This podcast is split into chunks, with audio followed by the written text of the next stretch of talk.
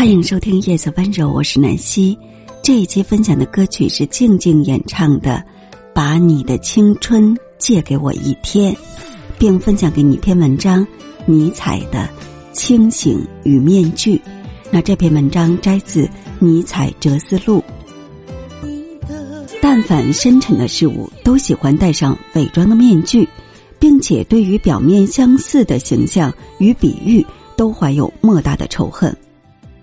矛盾最初不就是以上帝遮羞布的形式所呈现的吗？这真是个不得不问的问题。倘若没有哪位神秘主义者已经冒险这样做过，那还真叫奇怪了。有些万分精细的做法，以粗糙的外表遮盖，人们很容易将其埋没并无法辨识。不可否认，仁爱与宽宏大量的存在。但这之后，除了拿上一根手杖痛打目击者之外，再没有别的行动。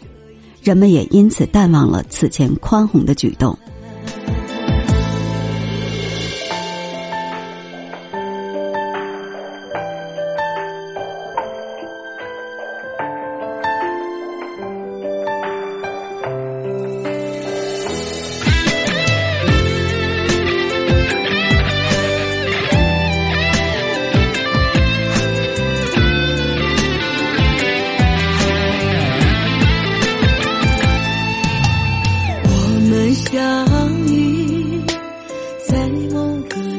是不是前世我们就有缘？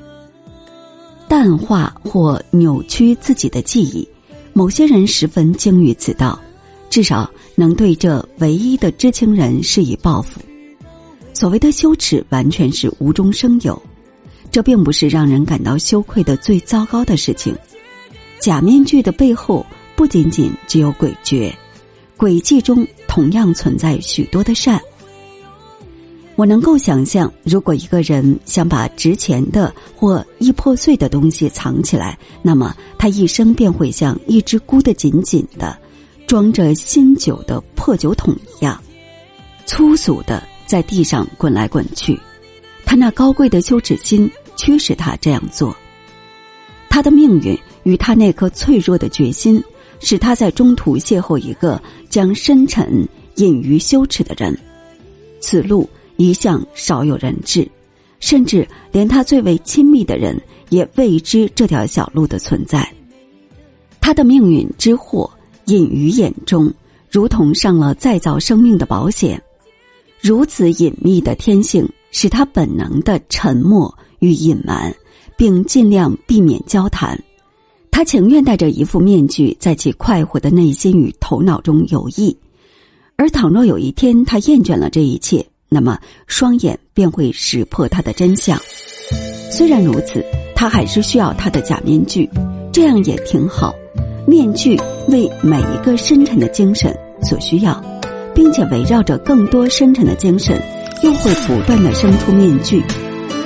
每一个对生命符号的连续错误，做出平淡解释的词句，步骤与这一切都功不可没，这也是他能够给予的一啊